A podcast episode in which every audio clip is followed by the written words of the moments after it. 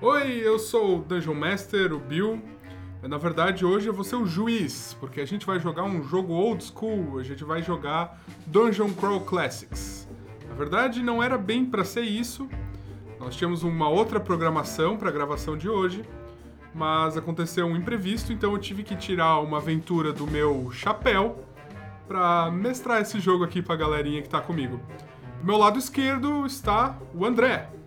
E aí pessoal, aqui é André Medeiros do Fabulário e tô aqui com o Bills aqui no podcast hoje pra gente jogar esse jogo maravilhoso que ele tirou do chapéu. Oi gente, eu sou o Leonardo. Essa é a minha primeira vez jogando esse sistema também, tô aqui como um convidado do Bill e tô bem empolgado aí pra ver qual vai ser dessa aventura. Muito bem-vindo ao nosso One Shot New Bog, Léo. Tô muito feliz de ter você aqui. Também à esquerda do Léo, a gente tem a Alissa. Oi, gente, eu sou a Alissa, tô bem feliz em estar aqui, completamente perdida, não tenho a menor ideia do que vai acontecer, mas bora lá. E só tenho a agradecer ao Bill por tirar uma aventura do seu chapéu.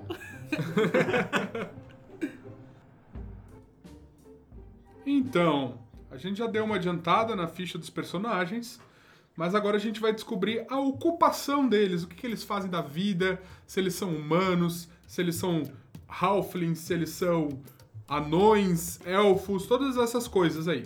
Alissa, vamos começar por você. Você vai rolar um D100 e a gente vai ver numa tabela qual que é a ocupação do seu personagem e o que ele carrega. Vamos lá. 68. 68 é o caçador. Pode anotar na tua ocupação caçador. O caçador carrega um arco curto e também um couro de cervo. O que, que a gente pode saber sobre esse personagem aí, Alissa? O que, que ele é bom?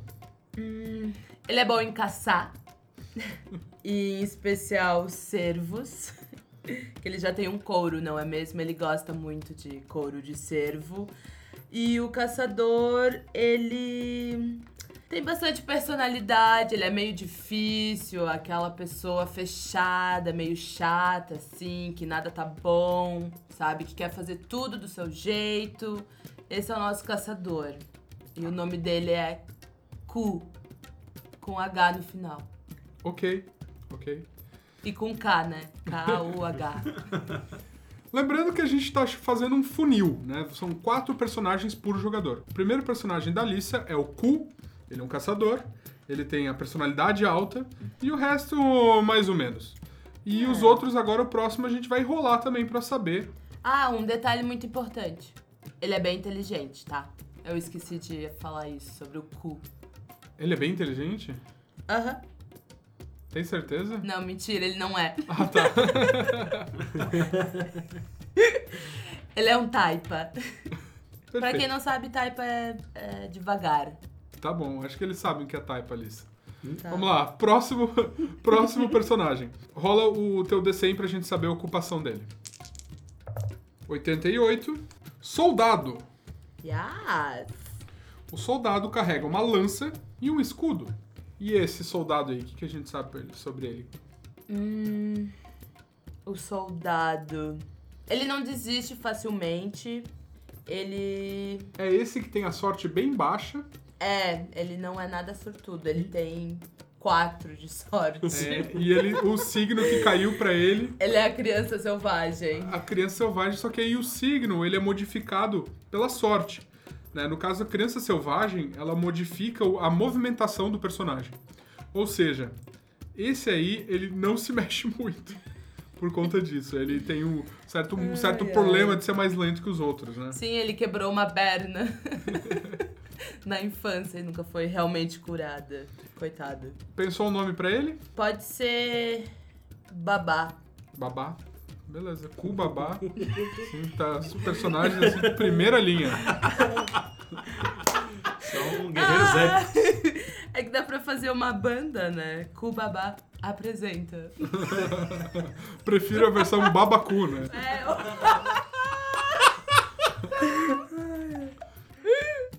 que horror!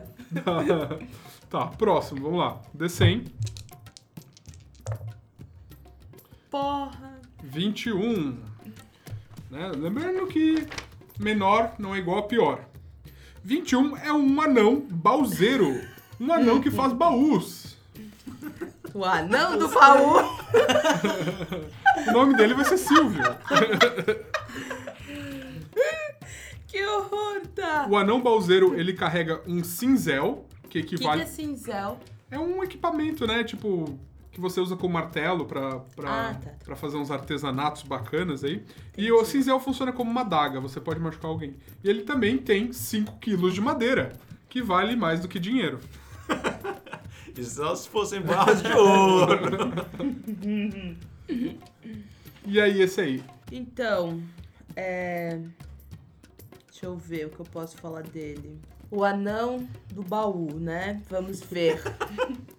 Acho que vamos começar pelo nome e botar Zé. Zé. Zé. Acho que ficou um nome legal, né?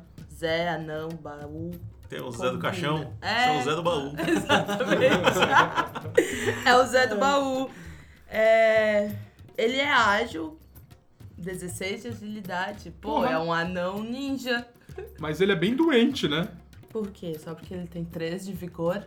Exatamente. Ele tem causa 3 de vigor, ele é, é. Tadinho, ele teve dificuldades. O nascimento dele foi difícil, sofrido. Ele não tem personalidade nenhuma, ele só gosta de fazer baú. É isso que ele faz. Mas ele é inteligente. Ele é tipo um hobbit desnutrido, então. É. Talvez um pouco menor que um hobbit. Tadinho. Sim. Ele tá tão mal de saúde que a barba dele tem até uns buracos, umas Ele falhas. já caiu, assim, de Mas ele é sortudo. Não parece. Ele é. Ele, ele tem 12 de sorte. É por isso que ele tá vivo, né? Senão tá Exatamente, é por isso que ele tá. Pensa, 5 quilos de madeira é mais do que o peso dele. que horror! Tadinho. nas- Nasceu ima- prematuro. Esse jogo não é de Deus, não é mesmo. Vamos lá, vamos pro último e aí a gente passa pro Léo. É, rola o D100 pra gente saber a ocupação. 73. Chaveiro. O chaveiro carrega como arma proficiente a adaga. E a mercadoria são ferramentas delicadas. Uh, gostei. E- Esse daqui eu falei que é o que vai sobreviver, É o que vai cara. É o que perseverar. vai viver pra sempre. O chaveiro. Uhum. Eu tô pensando num nome. Chaves. Não, vou botar Chiquinha. Não tem nenhuma mulher Chiquinha. tá aqui nesse rolê. Chiquinha do Chaves. É, tem um vigor 14. O alinhamento da Chiquinha tem que ser caótico. Ai, com certeza, deve Verdade. ser demoníaca. É, tem um pouquinho de sorte, 10, é inteligente, não tem personalidade alguma. Ela vai com as outras. Podia ser Maria, né? Vai com as outras. Maria Chiquinha. Maria Chiquinha. O que, que você foi eu fazer lembrei no da mato? Sandy agora. É isso. Fechou então, Alissa? Fechou. Beleza, vamos passar pro próximo. Beleza, Léo, vamos lá começar pelo teu primeiro personagem aí dos teus quatro. Rola pra gente ver a ocupação dele. Massa, vamos ver. 82. Fora da lei. Fora da O lei, fora da lei carrega uma espada curta e uma armadura de couro. já gostei. Gata no telhado, fora da lei. Espada curta e o quê? Sobe, desce muro, armadura de couro. Qual, qual o nome desse, desse cantor aí? Da Espada Fora da Lei? É, É é o- Tim Maia, não? Não, Não, é é- Jorge Versilo. É de mota, é de mota, gente. Ah, é o Ed Mod, dois gatos pingados. Olha, já vou já dar uma dica pro nome Vai aí, ser né? Ed, então. Ed. tá, e ele é bom em quê, o Ed? É ruim no quê? O Ed, ele não tem uma personalidade muito marcante, uma pessoa meio sem graça, assim, meio chata. Mas ele é bastante ágil, tem uma força razoável e tá ali, sempre na espreita, pronto pra, pra fazer o que tem que ser feito em nome dos resultados. Show, vamos lá, próximo. 52. 52. Coveiro. Coveiro, adorei! Ai, já quero que esse viva! Coveiro carrega uma pá Pra enterrar os, Os outros. enterrar os coitados da lista. Ele vai cavar a própria cova. Desculpa, neném. É, O coveiro carrega uma pá e uma espátula, gente. uma espátula Isso. de cozinha? Não me perguntem por quê. É que ele gosta de fazer omeletes. Eu acho que a espátula deve ser quando o corpo tá, tipo, muito grudado. Daí ele vai lá e, tipo... e, tipo... Não? Sim, Pode sim. ser, não sei. Vai ver que ele é canibal também, né? Aí ele Adorei. já mata o pessoal e cozinha a carne. Ah, Ele pode fazer um reboco nas horas vagas também, né? Opa, então ganha a profissão pedreiro aí também. Vamos o lá. nome dele vai ser uma coisa mais sombria, assim. Krug. Ele é uma coisa meio. Meio corcunda, assim, meio. meio sombria, com uma voz meio. aquela voz de cigarro, assim, aquela voz meio cheia de pigarro. E ele tem muita agilidade, por incrível que pareça. Pra surpreender as pessoas e é muito inteligente e o mais surpreendente, ele tem uma sorte incrível. Ou seja, ele costuma encontrar coisas muito valiosas nesses cadáveres que ele enterra e assim ele vai construindo a sua riqueza porque ele também é o meu personagem mais rico. Ah, Boa! Aí Arrasou! gostei. E ele vai ser caótico, né? total caótico. E última coisa, qual que é o signo do Krug? Ah, o Krug ele tem o signo do sinal da sorte. Então, todas as jogadas de proteção ele tem vantagem. Opa. E o Ed, que eu não falei antes, ele tem o signo do touro, que é referente à força. Só que no caso do Ed é negativo, né? No caso do Ed é negativo. Porque a sorte do Ed é baixa. Exato. Próximo, 65. um curandeiro. Curandeiro, olha só, um pra matar, outro pra curar. Vamos ver qual, qual lado vence. O curandeiro carrega uma clava e um vidro de água benta. E água benta. Os personagens do Léo estão tipo uma gangue, né? Tem o fora da lei, daí já tem o cara pra cavar a galera, daí tem o cara pra curar todo mundo. O próximo deve ser o líder, sei lá. Ou o líder já tá entre eles e Ou a a gente não viu. donzela. Né? É, o líder tá entre eles. Ou o próximo, eles já mataram e já roubaram. que é mais provável. É um morto-vivo. É. Meu curandeiro vai ser uma curandeira e vai se chamar Cleusa. Cleusa. A Cleusa. Deveria ser Neuza, Por que Neuza? que eu acho mais legal. Que é a Neusadina. Chama Não, eu Neuza. gosto de Cleusa, que me lembra uma coisa mais reclusa, religiosa, assim, né? Me, me remete a esse universo. E a Cleusa, então, ela tem muita personalidade, é uma pessoa muito querida, muito atenciosa, as pessoas gostam, se sentem cativados por ela. E por incrível que pareça, ela também é muito forte. Quando a pessoa enche o saco dela, dá uns supapos também que troca a pessoa de ponta. Além de ser sorte, inteligência, olha, a Creusa, Cleusa tem um grande potencial nessa aventura. Agora o último dos teus personagens, Léo, vamos lá. E o último, 63. Um Halfling comerciante. Halfling. Olha, se fosse por um. Ok, deixa quieto. Halfling comerciante carrega uma espada curta e 20 peças de prata. Espada curta e 20 peças de prata. É, eu tô achando que esse que vai ser roubado pelos outros. Essa é a vítima, é o anãozinho É. que vai levar. Com certeza. Os três já fazem um, um complô ali. E o nome do meu Halfling vai ser. Milo. Hum. Eu já ouvi uma história um Halfling chamado Milo, mas. É, então, eu tenho um certo apego a, a esse nome, vamos usar ele. E o Milo é bom no quê? O Milo, ele vai ser bom, ele é muito forte, também tem uma certa agilidade, tem sorte. Bom, meus personagens estão todos meio equilibrados, assim, não tem nenhum muito, muito, Demoníaco? não, muito esquálido. Tá querendo Que dizer alguma coisa? E ele é uma pessoa muito ambiciosa. Acho que essa é a característica. Ele também quer sempre lucrar muito. Então ele. Eu acho que ele vai ter uma sinergia boa aqui com o Krug, de repente. Pra conseguir fazer girar o capital que o Krug consegue dos mortos. E isso aí, valeu, Léo. Fechamos teus Valeu, personagens. gente.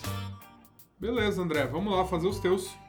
Vamos lá. 2D 10. Um D100, né? deu 76. 76 é o mercador. O mercador carrega uma adaga, 4 peças de ouro, 14 peças de prata e 27 peças de cobre. Esse meu personagem aí, ele tem. Esse meu personagem ele tem mais força e ele também. É só isso que ele tem. Ele tem força. É ruim no resto. Ah, não, ele tem a, a presença, per, Personalidade. personalidade alta também, mas vigor, inteligência e sorte ele é um, pé, um zero à esquerda. É um mercador meio burro, sem sorte, mas com compreensão ele é bem forte e perspicaz. Então acho que ele é mais intimidador, assim, ele tem cara de ser mais malvado, de, de atravessar todo mundo pelo lucro. Então acho que ele vai ser mais neutro, assim mesmo. E o nome dele, o nome de mercador, vai ser Joey. Joey, o mercador. Vamos pro próximo então. 2D10. 42. 42 é um fazendeiro. Putz. Fazendeiro é a opção que mais pode sair, né? E o fazendeiro carrega um forcado, que é aquele negócio de levar feno, e uma galinha. Ai, que bom, cara. Um pet. Engraçado que esse é o meu personagem que tem mais dinheiro de todos. Gente, galinha é muito útil nesse jogo, hein? Não subestimem o uso de uma galinha. Olha, e o pior é que esse personagem ele tem muita sorte de ter uma galinha. é sorte e agilidade. Então acho que ele vai ser um fazendeiro que mais ajuda no em distribuição das comidas. Acho que ele acho que ele pode até conhecer o mercador. O nome do fazendeiro vai ser Hal com H. Hal, o fazendeiro e Joey, o mercador. How? Vamos lá pro próximo. 18. 18 é o anão boticário. o anão boticário carrega um cajado e um frasco de aço. Frasco de aço e quê? O anão boticário carrega um cajado e um frasco de aço. Um pedaço de pau e um balde. Vamos lá. Esse aí já é mais forte e ele tem bastante vigor também. O resto ele é tudo zerado, mas pelo menos força e vigor ele tem. Eu acho que ele. Ele é o oposto do Zé do Baú. Hum. É Então. tipo o irmão gêmeo do mal. Esse aí tem que ser o Zé do Balde. Então acho que um nome bom para um boticário é caiaque. Pô, mas o caiaque é da Natura. É! Malbec, Malbec. Tá aí, Malbec. É um bom nome pra, Malbec. pra anão. Um anão Malbec. Ele não era mal? Então, é Malbec. Malbec. Beleza, acho que esse fechou, eu vou pro último. Deu 20. 20, um anão ferreiro. Ah, agora faz mais sentido, pelo amor de Deus. Um anão ferreiro carrega um martelo, Que eu posso usar como arma? claro, e 30 gramas de mitril. Nossa! Gente, Esse é poderoso. né? Isso deve valer mais do que tudo que a gente tem aqui. mais do que uma galinha, eu imagino. E ele é o que tem menos grana de todos. Vamos lá, então ele tem sorte e Teimosia. personalidade. Isso, ele é um cara que sabe se impor. Tá, então Um cara lá. interessante. Vamos lá, de novo. Então, ele vai ter sorte e presença. Presença, é isso aí, cara. Se o cara carrega 30 gramas de mitril no bolso, ele tem que ter uma certa presença Ele mesmo. Né? Ele chega chegando. E o nome dele, do anão ferreiro, eu vou colocar de Radium. Radium. É, tem um elemento químico que eu conheço. Ah, sério, um bom nome de anão. Fechou então, estamos com os personagens prontos.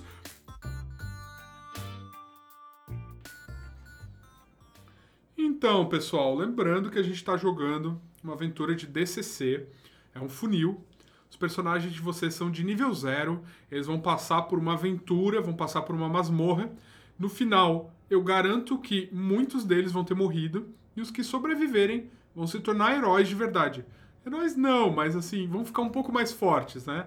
Eles vão conseguir classes. Por enquanto, eles só têm ocupações.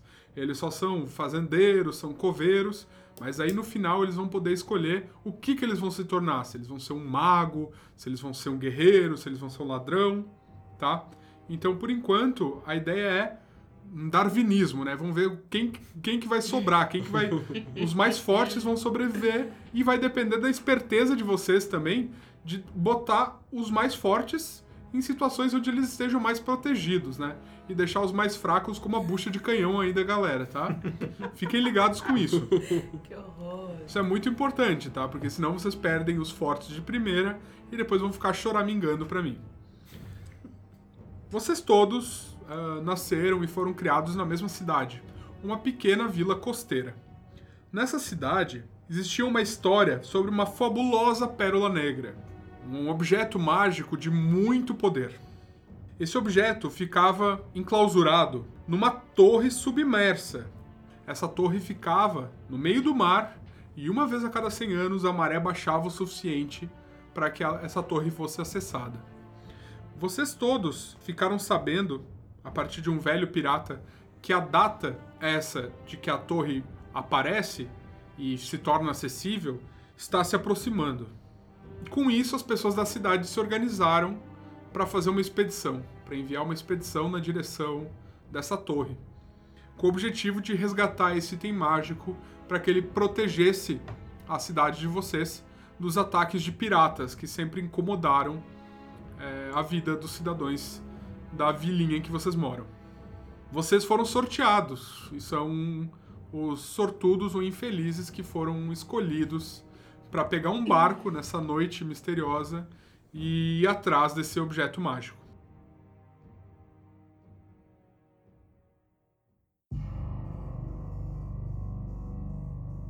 O mar escuro se agita, solene e silencioso, sob a lua branca como os ossos. A velha dama do mar, em sua fase cheia, parece especialmente próxima essa noite, com seu reflexo perfeito sobre as águas andulantes. As luzes do vilarejo brilham fracas ao longe, e, dependendo do vento, vocês ainda ouvem canções sobre o mar sendo entoadas pela noite. Um grito vem da proa. Seus companheiros avistaram algo surgindo na superfície da água. Poderia ser a lendária torre?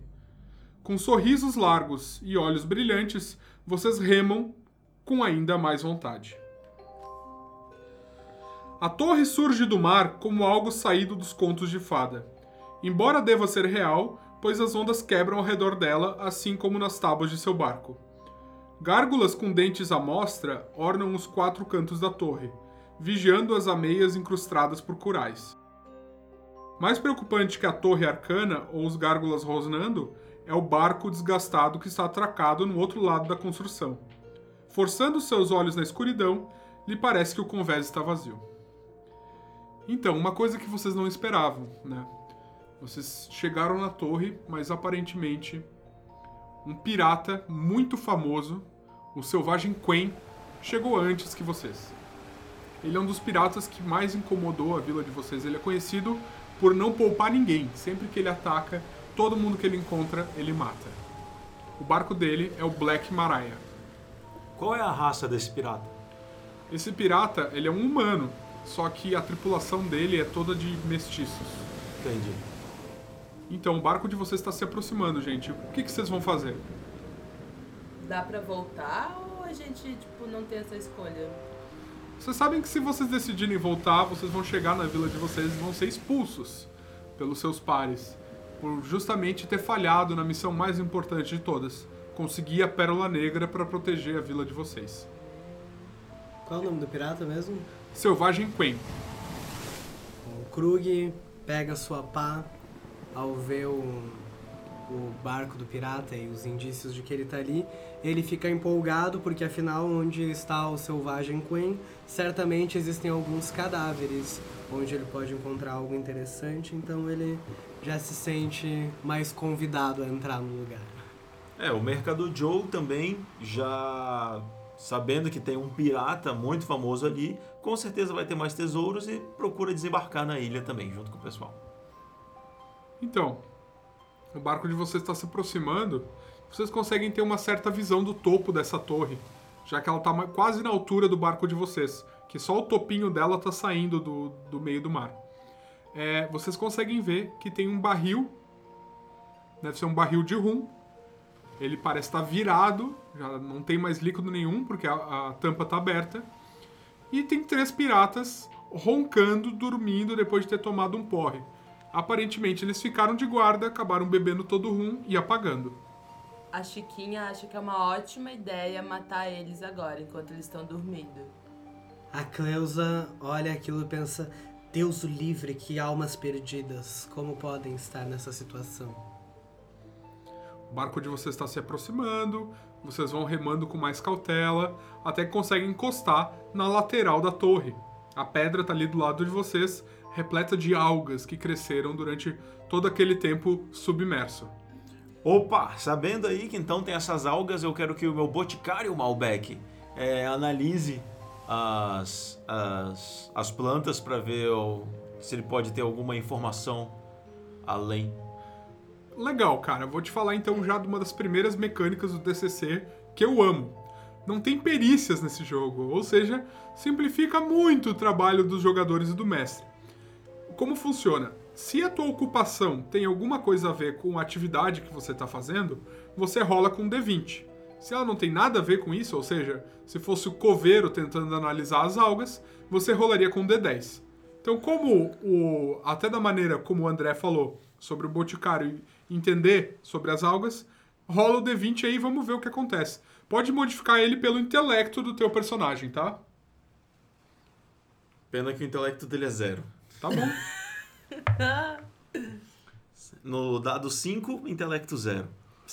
Olha, ele não sabe muita coisa sobre essas algas. É, apesar de ter sido criado a minha vida inteira numa, num ambiente praieiro, realmente eu conheço mais as algas da terra. Eu conheço mais as plantas. Não conheço muito esse As- tipo de. Aceita que tu é inútil. Ainda não. Ainda não. Ainda não. Esse vai ser meu druida. Aceita! Quem vai ser o primeiro a desembarcar? O Ed, acho que ele já sai correndo e vai dar uma olhada ali no que, onde estão os piratas, se tem ainda algum outro barril de rum, porque ele viu aquela cena e ficou com água na boca. Beleza, Ed. Quem é o Ed? É o fora da lei? Com certeza. Ah, agora faz sentido. Ed, a gente vai fazer uma rolagem aí pra você se mover silenciosamente enquanto se aproxima dos piratas. Porque eles estão roncando, mas também eles podem acordar com o teu movimento ali perto. A dificuldade não é alta, mas aí vai depender se a ocupação do Ed ajuda ele a se mover silenciosamente. Ele é um fora da lei, eu acredito que sim, né? Uma pessoa fora da lei não pode ser muito barulhento. Tu vai fuder com todo mundo, cara. Não, ele é fora da lei. Vamos lá, D20 Aí é então. D20. Concordo que ele deve ser silencioso. Três. Ah, três. Bom, ele desembarca, ele sobe na pedra, ele precisa dar um certo pulinho para conseguir al- alcançar a pedra da torre. E aí quando ele coloca o peso dele para frente para subir mesmo na parte de dentro da torre, ele dá uma escorregada, uh, faz um barulho e pum, cai de costas. Ai. Com isso, vocês escutam o som dos piratas acordando. Ah, ah, O que está acontecendo aí? Ah, e eles estão numa ressaca tremenda, sem conseguir enxergar muita coisa. Vocês têm que agir rápido. O Zé se esconde. Ele sai correndo do barco. Ele que sai- é o anão do baú, que é ágil pra cacete. Mas aí ele vai subir na torre, né? Porque a única opção ou é Sim. dentro do barco ou na torre. Ele sobe pra torre. Muito bem. Ele é ligeiro. Ele pula pra, pra perto da torre. Isso. E os outros? Mais alguém vai querer fazer alguma coisa? O Ed vai tentar uma abordagem mais amigável, vai tentar conversar com eles. Ê, noite foi boa, hein? Ah, ah, ah, chegaram os malandros aqui, a gente tem que dar um jeito neles. E um deles saca um sabre. Ei, ei, ei, calma, calma, calma, amigo. Tu consegue ver que a pele dele é meio esverdeada e ele tem dentes protuberantes. Não há motivo pra isso. Você, você vai andar na prancha. Ele dá um passo pra frente e espeta a, o sabre dele na tua barriga. É, eu acho que o Malbec, né, o meu boticário, ele não, ele apesar de ser um, um jumento que não conseguia identificar nada, ele é bastante leal e eu acho que ele é um mais heróico dos meus personagens. Eu acho que ele ia tentar jogar no mínimo o frasco de aço na cabeça do, do cara, qualquer coisa que ele tivesse à mão. Vai lá, faz um ataque então, rola o D20. Aí acerta, não é? 5. Ok, o frasco voa por cima da cabeça do pirata e blunk, cai na água. Tudo bem, não queria esse frasco mesmo desde o início. O pirata nem percebeu o que aconteceu. É, o meu personagem, o Ku, eu acho que ele vai tentar ajudar o Ed. Como é que ele vai fazer isso? Ele tem um arco curto. Ele pode tentar utilizar o arco. O cu, ele é o quê mesmo? Qual é a profissão Ele é um dele? caçador. Ah, sim. Tá, então o caçador Ku vai pegar o arco dele, sacar uma flecha, puxar a corda e disparar. Faz um ataque aí, por favor, Alissa. É de 20? Um D20, isso.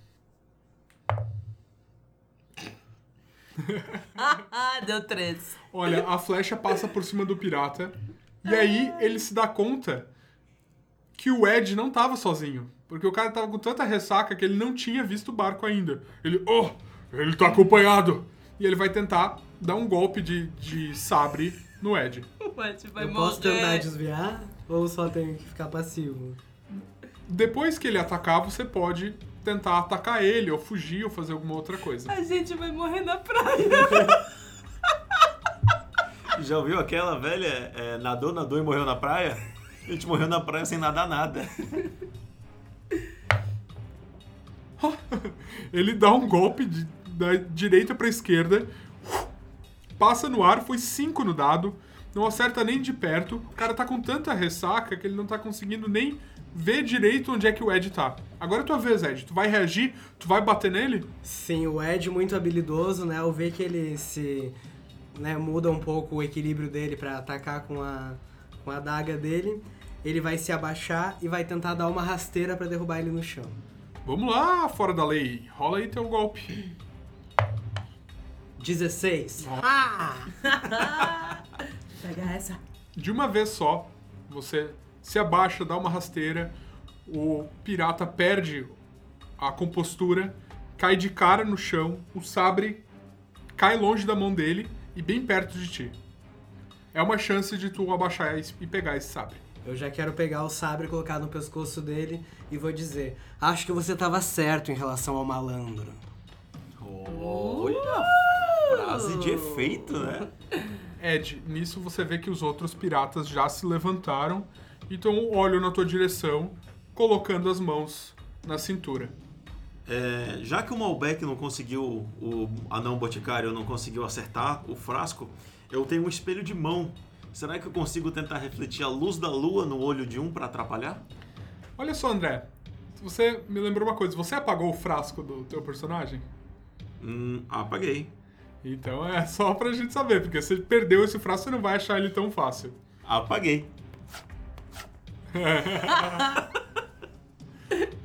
Bom, você vai tentar usar a luz da lua pra refletir no olho de um dos piratas. É, É, como, isso? é, como eu tô percebendo que eles podem ter uma origem meio orc, alguma coisa do tipo, talvez tenha alguma vulnerabilidade à luz. É a única coisa que o meu grupo consegue fazer à distância. Então, isso não é fácil. Eu acho que vai ser um teste de sorte e você vai rolar um D24. O teste de sorte é um pouco diferente. Você tem que tirar o teu valor de sorte ou menos pra conseguir passar. Ou seja, com D24 é mais difícil do que com D20. Ok? Então vamos lá. Que eu tenha sorte. Então, foi um 21. E no caso a tua sorte é? Zero. Não, qual que é o valor total da tua sorte? 11. 11. Ter- teria que ser 11 ou menos. Você tenta pegar com aquele pequeno espelho a luz da lua, mas a luz da lua tu não consegue concentrar ela no teu espelho e tu não consegue nem mirar nele antes que os piratas já avancem na direção do Ed. Ma- Beleza. mais alguém quer fazer alguma coisa? Eu quero pegar ele de refém já e dizer: Ei, ei, ei, nenhum passo. O babá, com toda a sua lerdeza, ele vai em direção ao Ed com a sua lança e o escudo. Tá bom, o babá sobe na torre também, então. O babá é o que mesmo? Ele é um soldado. Ah, tá. Só pra eu poder ir monitorando. Tudo bem? O Ed então tá segurando o pirata, apontando o sabre pro pescoço dele. O babá já subiu na torre. O Zé também. O Zé, o Zé do baú também subiu na torre. Eles estão se dando conta que eles estão em menor número que vocês. Um deles está refém. Eles olham pra vocês com uma puta de uma ressaca, bêbados pra caramba, e soltam os sabres no chão, se rendendo. Tá bom, vocês ganharam. Só não contem pro selvagem que vocês os derrotaram. A Chiquinha, que é uma chaveira, ela realmente acha que deveria matar eles. Ainda mais agora que eles se renderam. Aproveita e mata. O Ed olha pra eles bem fixo e corta uma orelha fora do cara que ele tava rendendo e joga fora. Isso é pra vocês aprenderem a não se meterem com a gente. Você corta a orelha fora, sangue voa pra todos os lados. Oh! Eles soltam um grito e eles olham pra vocês com uma cara de fúria. Ah, E olham pras armas. A outra orelha. Educação, meu caro. Educação. Não gostei dessa carinha aí, não. Tá bom, eu quero que você faça um teste de personalidade. Vamos ver. Vamos lá, Ed. Vamos ver se você consegue convencer eles. 5 menos 1, um, 4. Quatro. Ok. Você corta uma orelha fora, você corta outra orelha- orelha, o pirata que tá na tua mercê ah, fica furioso e ele vai tentar te dar uma cotovelada na barriga. O, um personagem meu, ele pode intervir agora, nessa hora? Deixa, Por eu dar, favor. deixa eu dar esse ataque primeiro e depois a gente intervém. Tá.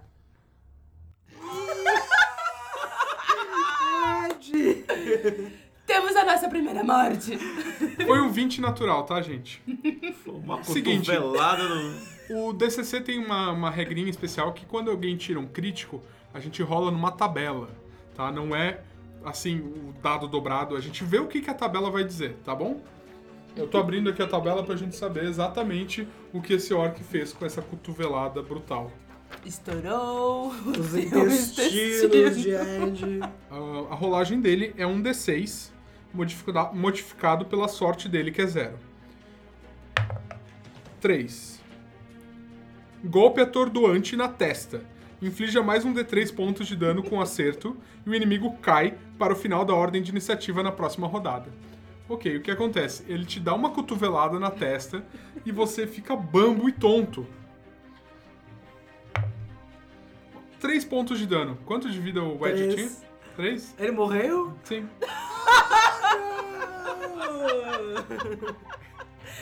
Ed morreu.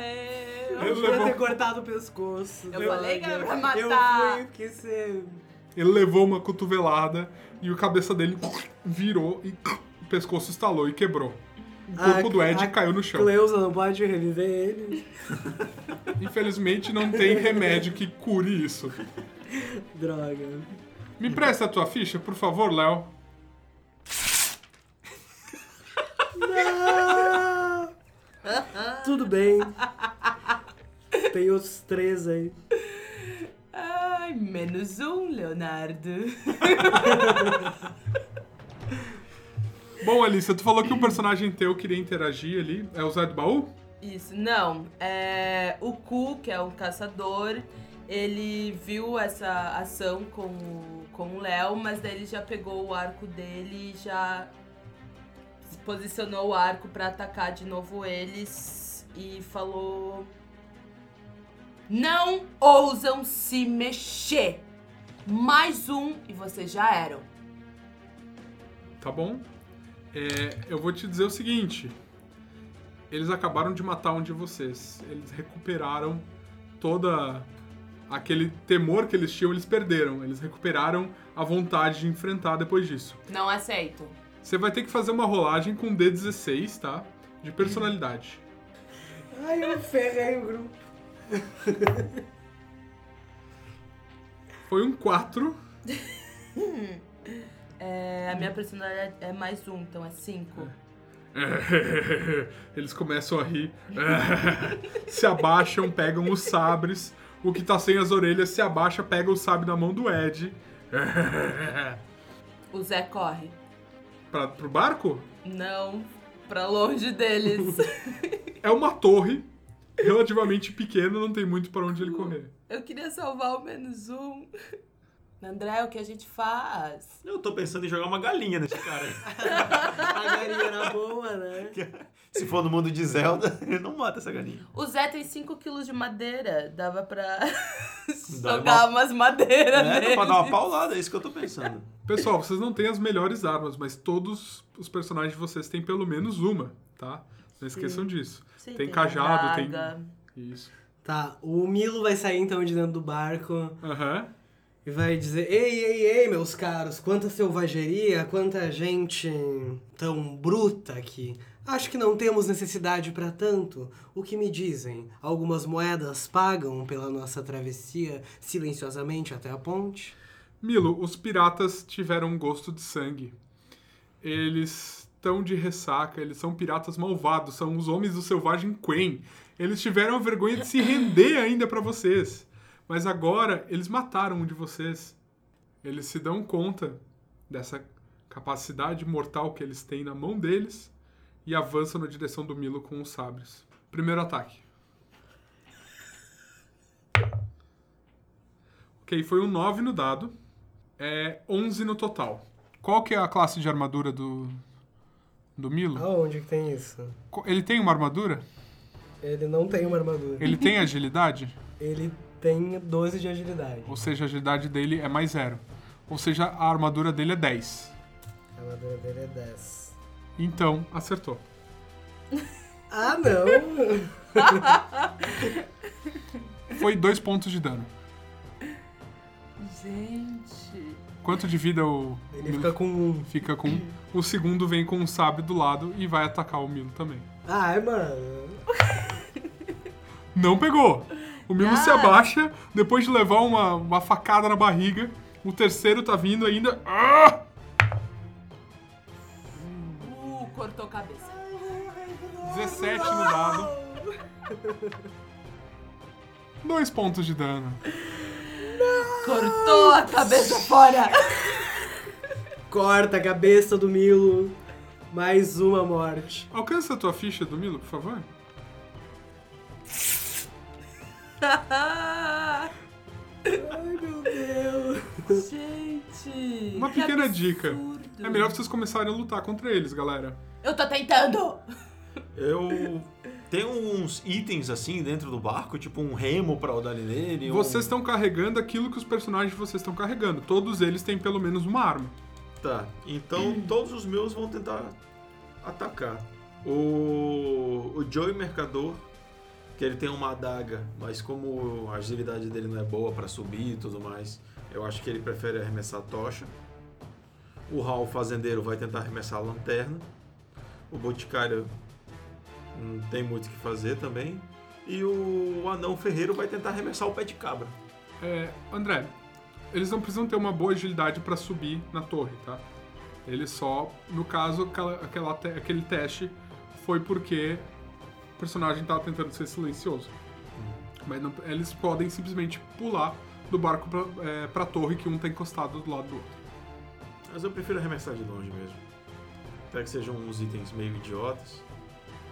Esses itens podem ser muito úteis pra vocês depois. Vocês têm armas, gente. O que é um forcado mesmo? Forcado funciona como uma lança. Ele é tipo um, um garfo de feno. Então vamos todo mundo. Todo, É, todo bora, todo bora mundo- vamos, jogar. vamos encher esse, essa torre de personagens. Os piratas agora estão avançando na direção do Zé do Baú. É, o Zé, ele vai pegar a adaga e ir pra cima, velho. Ele vai, o Zé é foda. Tá, ele vai avançar o primeiro, que já tá ferido com as duas orelhas Isso, ele vai rasgadas. tentar, tipo, nas jugulares. Tipo, Pode rolar o teu ataque. quer dizer, né? Não da jugular, ele é meio baixinho, talvez na veia aqui da virilha. Ótimo, ótimo. É uma veia importante. A Ele- femoral. Ele tenta segurar o orc pelo braço e enfiar a adaga dele na, na, na veia da virilha Imagina essa cena. do, do pirata. Que horror. Vamos é, lá. É esse daqui, né? Isso, um D20. Sete. 7. Qual que é o bônus de força? Zero. No zero. É ok, então ele não consegue. Ele tenta se aproximar o suficiente para acertar o golpe, mas ele foi muito devagar. O pirata deu um passo para trás. e dá um sorriso largo, assim, percebendo que conseguiu esquivar. E a Chiquinha vem por trás do pirata com a sua adaga e crava nele. Vamos lá, vamos ver se ela crava. Vai cravar, porque a Chiquinha é fora. Cu, velho. Sete. 7, qual que é o bônus de força? Mais zero. Mais zero.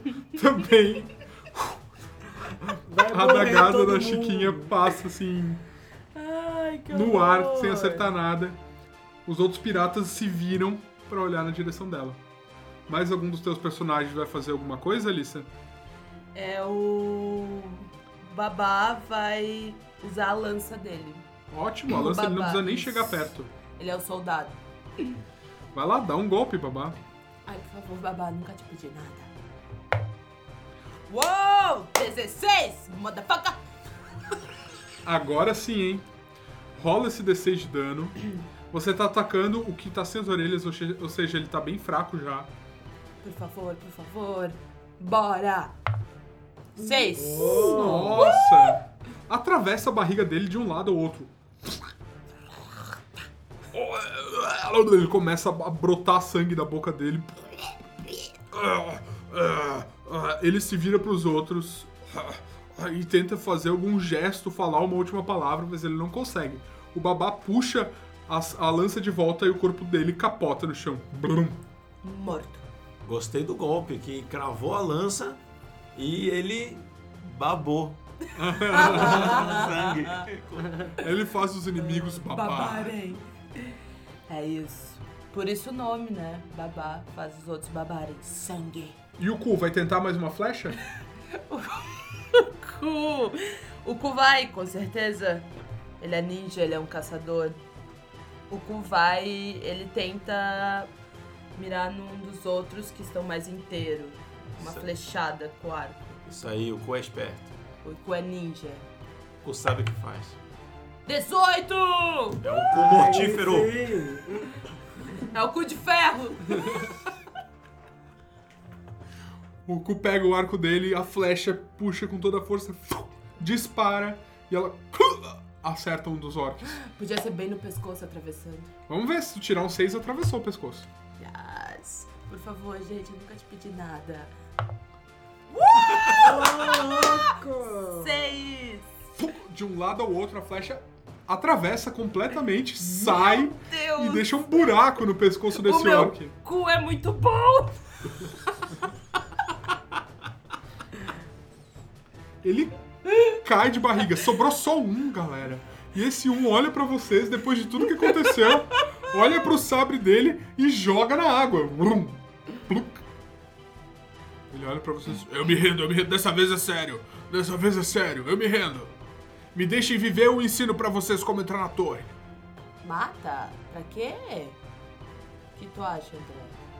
que eu acho que a gente não matou eles na hora certa. Morreu Né? dois no nosso. Eu acho que tem uma chaveira que sabe entrar, tem um cara que Tem. sabe usar armadilha, a gente não precisa desse cara. Isso aí. Vamos matar que um, esse orc tá mais prejudicando a gente do que ajudando. Quem é que vai dar o golpe de misericórdia? Por mim, dá o cu. Pode ser, o cu tem. Eu, é, eu de vou tagar esse episódio como explícito mesmo, né? Tá, o cu, ele dá uma risadinha de tipo. É um cu malandro. não. E dá mais uma flechada mirando nesse, que tá vivo aí, que pediu pra se render. Boa. Rola aí. 18. Acertou no peito dele. Ele põe as mãos no peito. Cai de joelhos. Eu só queria me render. Cala a boca! E morre. Yes! Bom, gente, vocês conseguiram eliminar a primeira oposição de vocês. Ah, Ku, você tinha 10 flechas. Você fez 4 disparos pelas minhas contas. Sobram 6. Tá, Tá bom? tudo bem. Vocês desembarcam do barco. Os que restaram, né? Porque dois deles morreram. Corpos de dois dos amigos de vocês estão jogados ali no chão. Os corpos dos, dos orcs também. Krug desce. Hum, mais cadáveres do que o esperado. Bom. E começa a fuçar nos cadáveres pra pegar as riquezas, os dinheiros de todos eles e todos os itens. Krug, quais que tu, qual que tu vai olhar primeiro? Primeiro eu vou no Milo, que tava cheio das moedas. Beleza, o Krug pode saquear o Milo à vontade e pegar os itens que o Milo tava carregando, viu? Ok. Então ele pega 20 peças de prata, uma corda de 15 metros, 30 peças de cobre e uma espada curta. Perfeito. E também eu quero pegar o as coisas do Ed. É isso que a gente chama de herança no mundo do RPG. Perfeito. Pode anotar aí, então. Tá, tudo tá no tudo é do Krug. E aí ele veste a armadura de couro do que o Ed tinha e vai pegar também as moedas e todos os pertences. Beleza, gente. Vocês estão no topo da torre. Vocês se aproximam e percebem que o alçapão que leva para a parte interior não tem nem dobradiças, nem um trinco, nem uma fechadura. Ele é completamente selado. Vocês só conseguem ver que ele é um alçapão porque tem uma runa em cima dele. Essa runa parece um Z. Ela tem o formato de um Z. Então, o meu anão ferreiro, ele tem um pé de cabra. Eu acho que ele deve ser o personagem mais indicado, não só dos meus personagens, mas acho que do grupo para tentar arrombar essa, essa porta. Olha só, um ferreiro com pé de cabra, ele é especialista nesse tipo de coisa.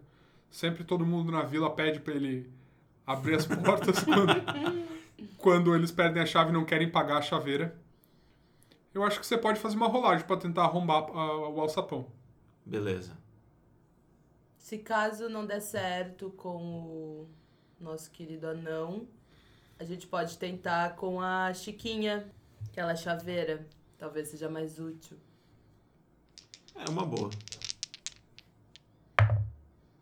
Uou! 16. Yeah! Você tem bônus de força?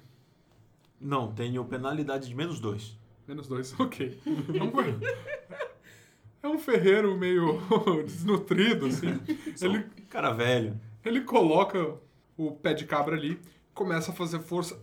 Parece que ele não consegue nem encaixar o pé de cabra, porque essa torre ela é construída de uma forma que esse anão nunca viu antes. As pedras são quase que magicamente encaixadas umas nas outras, e ele não consegue achar um ângulo certo para conseguir fazer isso. Eita. Eu pergunto, algum, alguém tem alguma outra ideia? Eu! A Chiquinha se aproxima e ela usa as ferramentas delicadas que ela tem de chaveira pra tentar abrir de alguma maneira. Beleza, Chiquinha, vamos lá. Então acho que você pode fazer um teste aí com o D20, somar a tua agilidade. Ela tá investigando esse alçapão, tentando achar alguma forma. 13. Ela tem algum bônus de agilidade? Mais um. 14, ok. Olha, Chiquinha, você não consegue nem pensar em como fazer isso. Você tenta colocar os- as tuas ferramentas no espaço que tem entre o alçapão e a pedra, tu não consegue. É difícil. Tenho o Malbec, que é o meu anão boticário. Eu acho que ele é o, é mais inteligente para esse tipo de tarefa. Eu acho que ele vai pesquisar no cor- nos corpos dos orcs se tem algum mapa, alguma chave, alguma dica de como ele pode abrir esse alçapão. Olhando os corpos dos orcs, vocês veem que eles têm algumas garrafas vazias já, além do barril que tá completamente vazio. Eles têm um saquinho de moedas com 20 peças de cobre em um deles. E tem dois sabres também. Os outros sabres foram arremessados para longe. Se esses orcs tinham o conhecimento de como abrir o alçapão, isso estava na cabeça deles, não estava anotado em algum lugar. Por via das dúvidas, então, ele pega um dos sabres. Tá bom. Com certeza esse sabre aí vai ser uma arma melhor do que qualquer coisa que ele esteja carregando. Alguém mais vai querer o segundo sabre? Já que o terceiro foi jogado na água. Eu quero. O. Não eu, né? Mas o Cu vai querer um. Tá. Eu acho que o Cu pode tentar abrir com os pinos de metal. Ok? Ah, lembrando que o Ku vai poder fazer uma rolagem de força se ele tiver um martelo para ajudar ele com esses pinos. Eu tenho um martelo. Tu o meu anão empresta? ferreiro. À vontade. Ah, não vai jogar fora. Obrigada. Nem quebrar. Ele encaixa o pino na fresta entre o alçapão e a pedra e vai começar a bater. Vamos lá. Bitch! Oh! 20. Ok. O cu nasceu virado pra lua. Qual é a sorte do cu? A sorte é nove. Sei que fosse um cu mais, Mais zero. sortudo. Não, não, é só nessas horas. Numa só martelada, você escuta um, um som como se fosse um- uma bolha de ar estourando. E o alçapão cai pra dentro, fazendo barulho de metal batendo na pedra. Uma pergunta, Mestre Bills. O 20 natural nas perícias também não são jogados na tabela ou só o 20 de combate? Não, é, no caso, o, o que é o ataque crítico, o resultado crítico mesmo, é só no combate. Esse aqui foi que a dificuldade era 20 e ela conseguiu o valor necessário pra conseguir abrir o alçapão. Perfeito. Pode devolver o meu martelo agora. Muito obrigada, não. Eu que agradeço, Cole. Vocês conseguem olhar pra baixo ali pra dentro do alçapão e ver uma escada e o que parece ser um corredor iluminado por velas. Aquela luz bruxuleante de velas, muitas velas. O Zé vai pegar a lanterna e tentar iluminar mais, ver se ele consegue ver alguma coisa. Ele vai que a acender primeiro, não- né? Sim, né? Ele vai acender primeiro a lanterna, E daí tentar iluminar, iluminar no buraco ali. aí você consegue ver que são degraus de pedra e um corredor. Mais que isso só descendo mesmo.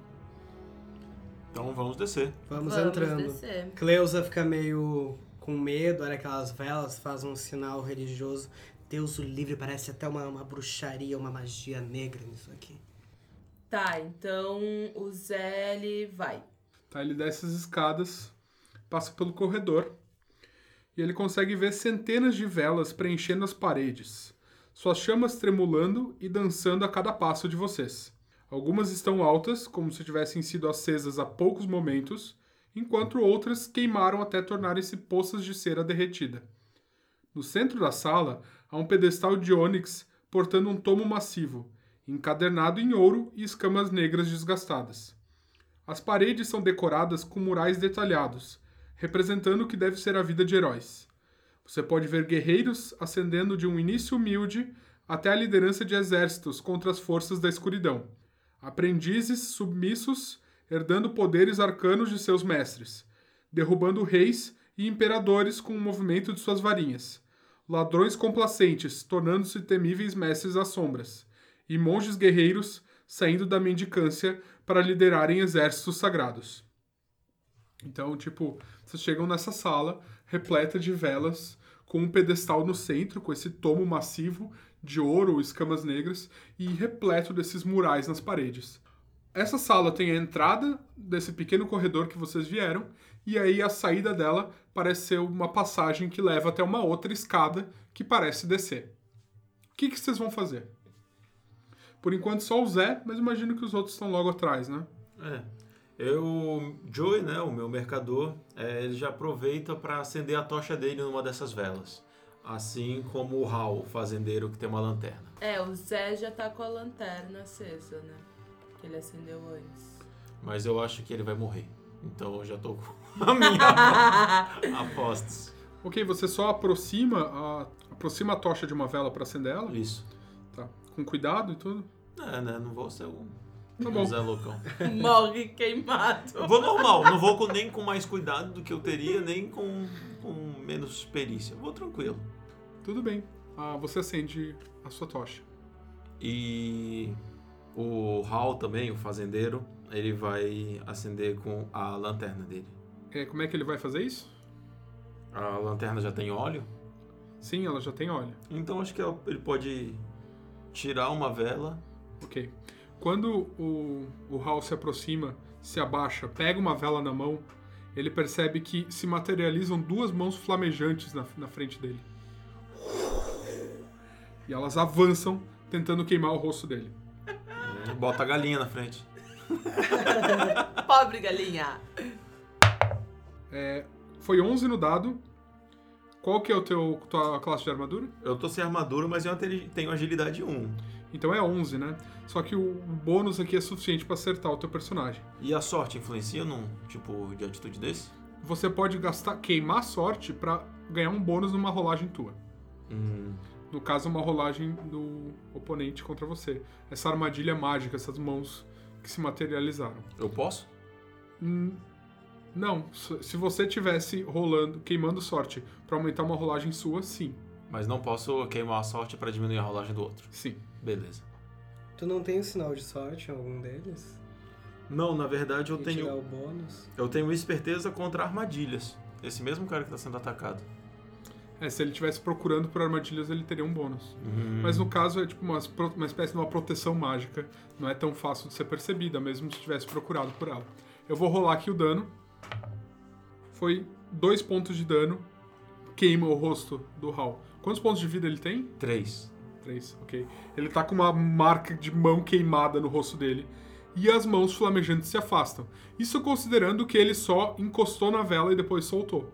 Ou ele vai querer tirar a vela dali. Não, depois de tomar uma queimada dessa de terceiro grau no olho, eu dou um gritão assim: "Ah! Não toquem nas velas! Queimando assim com a, com a língua ardendo dentro da boca. Eu estava andando no calabouço quando de repente queimei minha cara. Sorry. Esse é Aquela- aquelas dublagens americanas. É o episódio do Discovery de Né? armadilhas no calabouço. no calabouço. Eu estava entrando e precisava de uma iluminação. Ninguém iria imaginar que existia uma armadilha nas velas.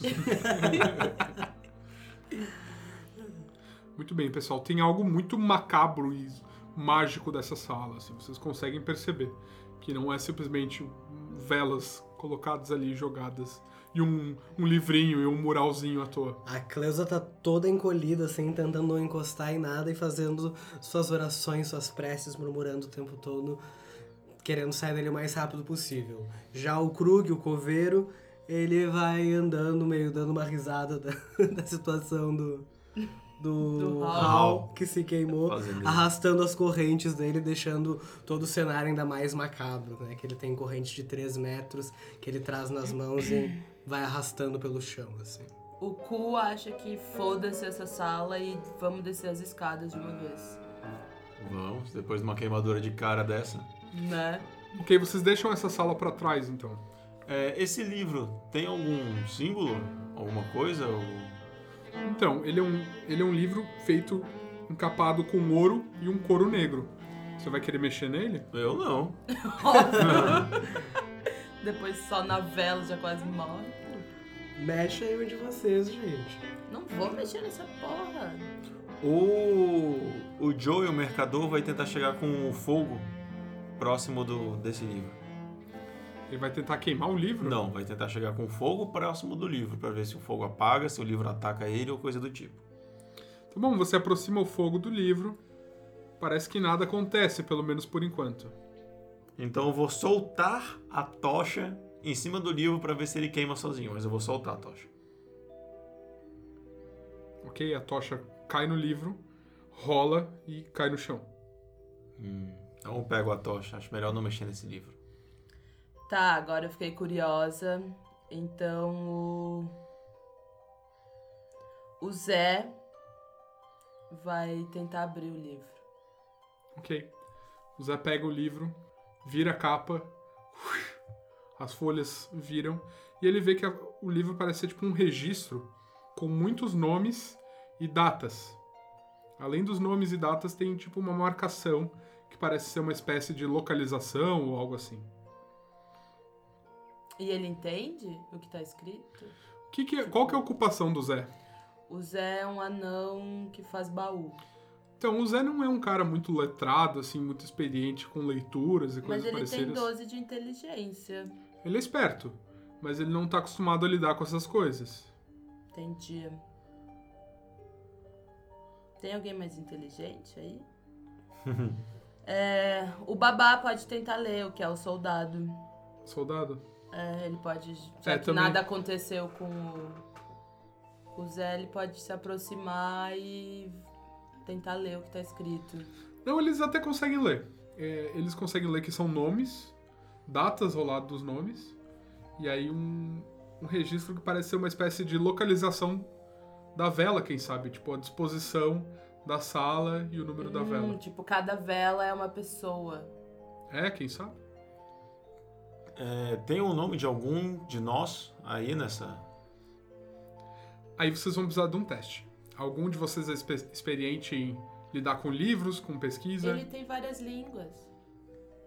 Já morreu, querido. Ah, God damn. Eu sou um boticário, acho que eu posso ter um conhecimento de pesquisa, de saber pelo menos o alfabeto, saber como encontrar Os no meus são tudo prefácio. retardados.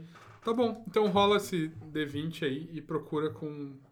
Adiciona o do bônus de inteligência. Que é zero, no caso. Uou. 19 no dado, Tá. zero na ficha. Uma pergunta: algum de vocês é ordeiro? É leal?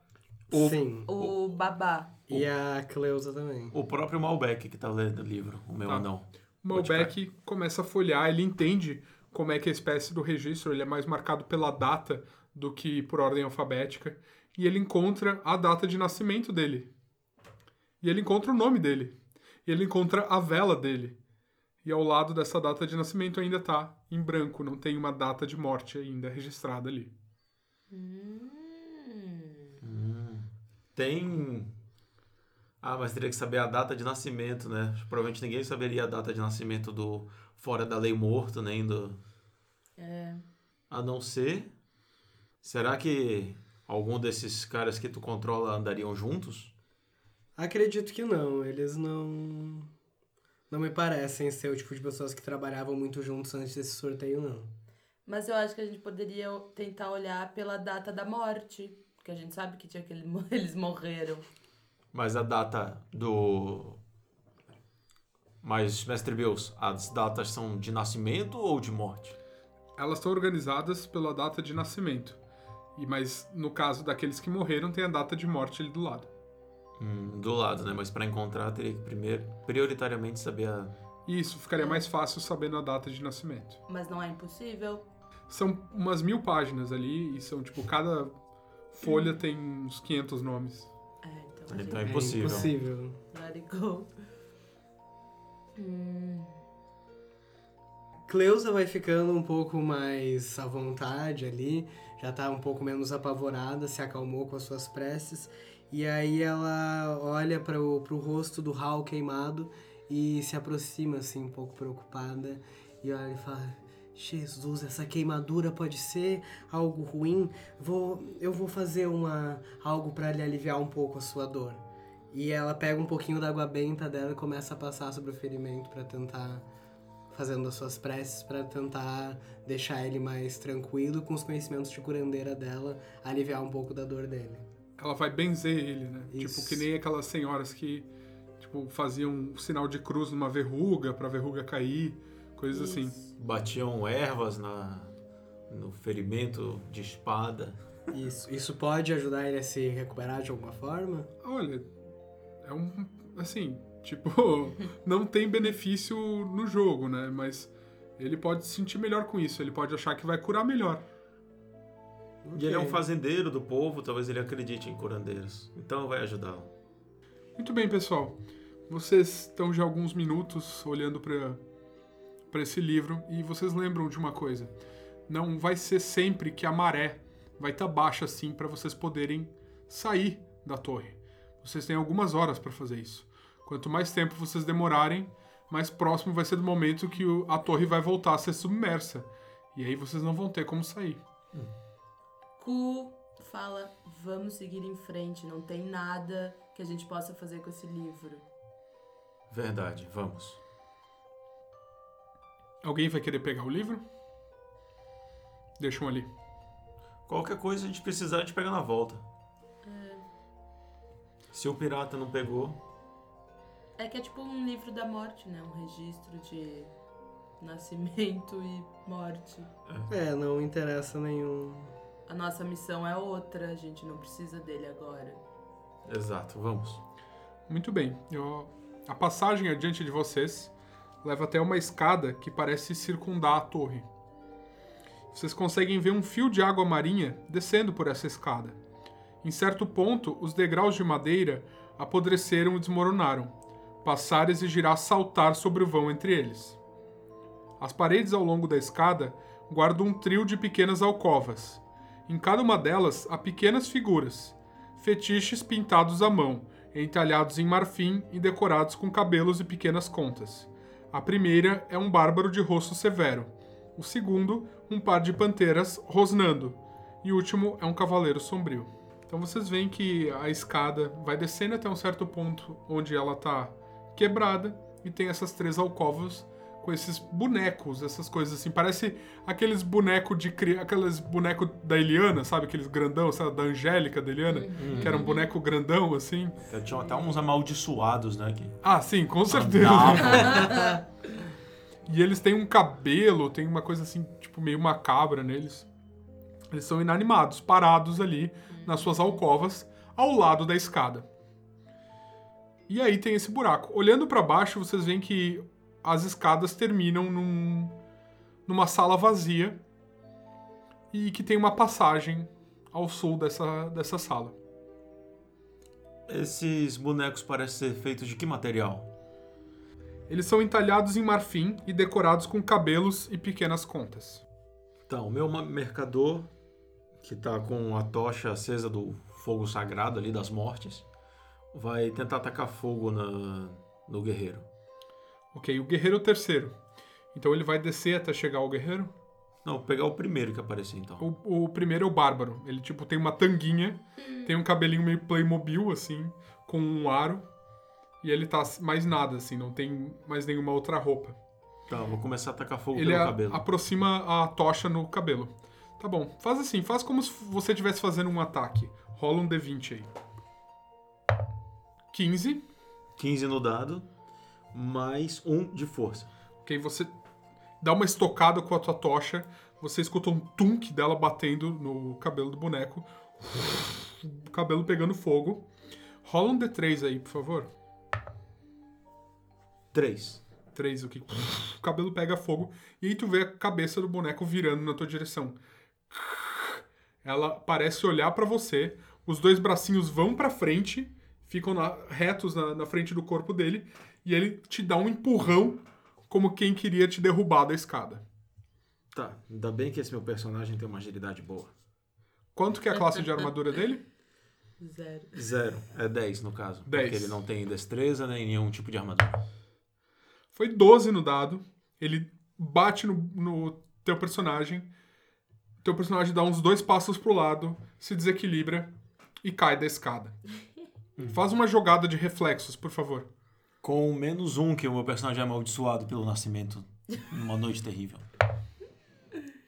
5 é a oitava vez que cai 5 nesse dado. Ok, ele ah, não consegue cair, é, não consegue se preparar o suficiente para cair numa posição melhor e cai de cabeça mesmo. Vamos rolar o dano da queda. São mais ou menos uns 4 metros e meio de queda, tá? Tá. Seis. Seis. Bom, Mais ele- um. Ele cai de cabeça e plaft. Vocês olham pra baixo, o corpo dele está estirado e uma mancha de sangue enorme, aumentando cada vez mais de tamanho. bye, bye. Dá sua ficha pro mestre, André.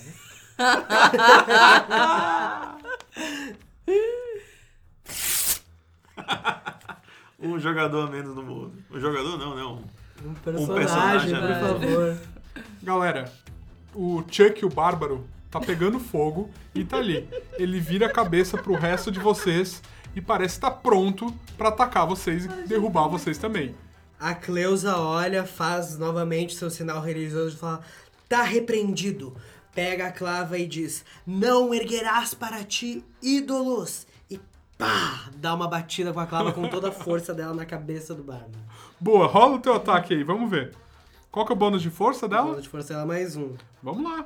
Ela é foda. Sete. O boneco, ele tem um movimento rápido, esquisito. Ele dá um passo pro lado, com aquela cabeça pegando fogo ainda. E desvia do golpe da Cleusa. Ela se assusta, ele estica as mãozinhas na direção dela. Ainda não é a vez dele. O Zé pega um pouco da, dos 5 quilos de madeira que ele tem e joga em direção a ele. Tá bom, eu acho que o boneco então ele vai fazer um teste de reflexos pra tentar esquivar da madeira ou ele vai cair. Né? Vamos ver. Vou rolar o reflexo aqui do, do bonequinho. 6. Ok, 5 quilos de madeira voaram na direção do boneco. Acertaram ele no peito. Ele caiu de costas e pá, pá, pá, pá, pá. Começou a descer alguns degraus da escada. Ele tá, tipo, uns 3 metros pra baixo agora. E cheio de madeira em cima dele. Ele desceu. Ele Ele consegue sair dessa madeira ou ele tá soterrado? Ele consegue, mas ele vai se atrapalhar um Vai pouco pra sair. Sim. Tá, então com isso o Zé aproveita e corre na direção dele pra ultrapassar ele. Tá, ele vai tentar passar pelo boneco. Beleza. Isso. Já que ele tá soterrado ali, ele já sai correndo. Ele passou por ele. Foda-se os outros. Já chegou na altura dos outros bonecos, né? Porque tem o, a Sim. pantera e o, e o guerreiro. Mas esses aí estão dormidinho, né? Isso, estão apagados. E vão ficar ali. Isso. Tá. O, o Ku e o Baba também, eles acompanham o Zé e a Chiquinha.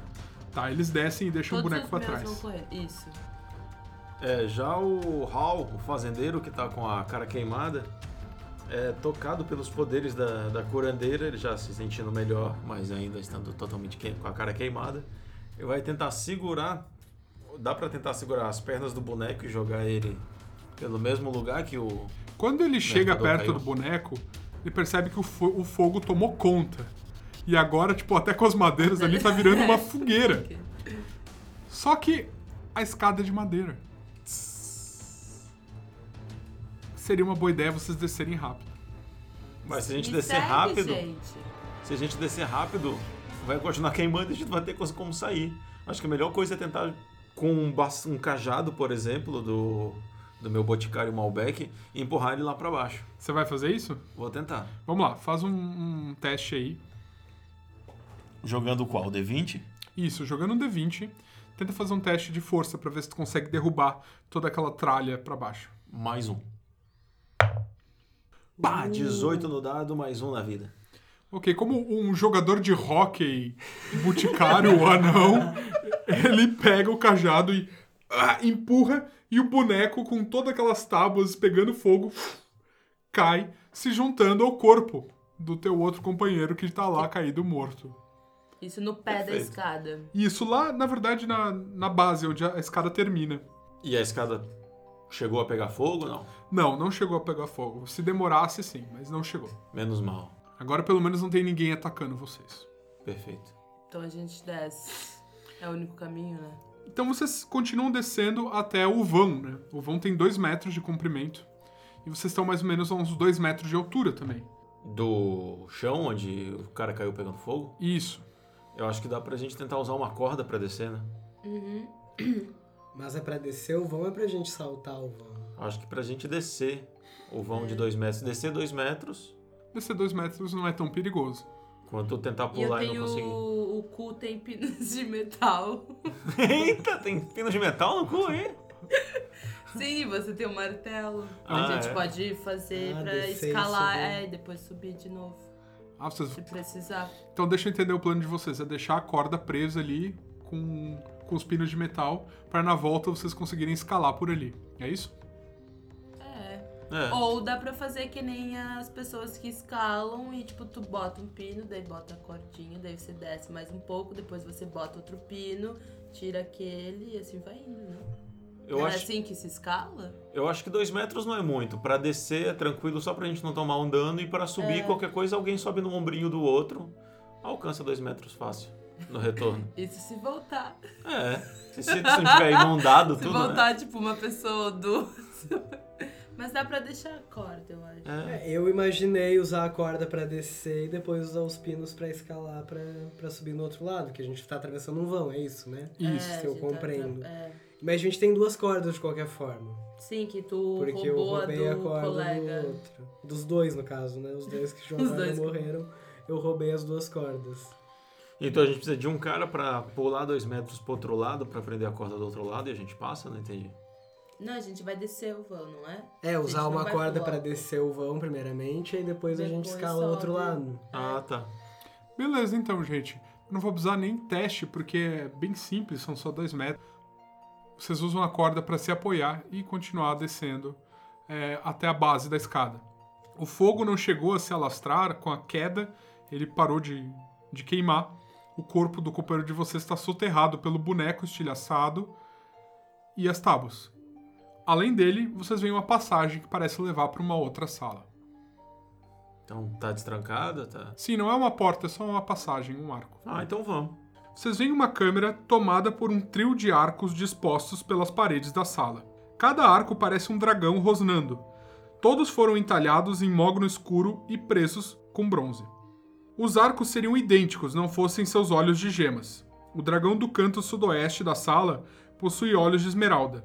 O dragão do canto noroeste, pérolas. O dragão no canto nordeste está sem gemas, com as órbitas vazias. Sob os arcos, há lajes planas de obsidiana opaca. Um enorme símbolo arcano foi traçado no chão de pedra, dividindo a sala em três vetores distintos.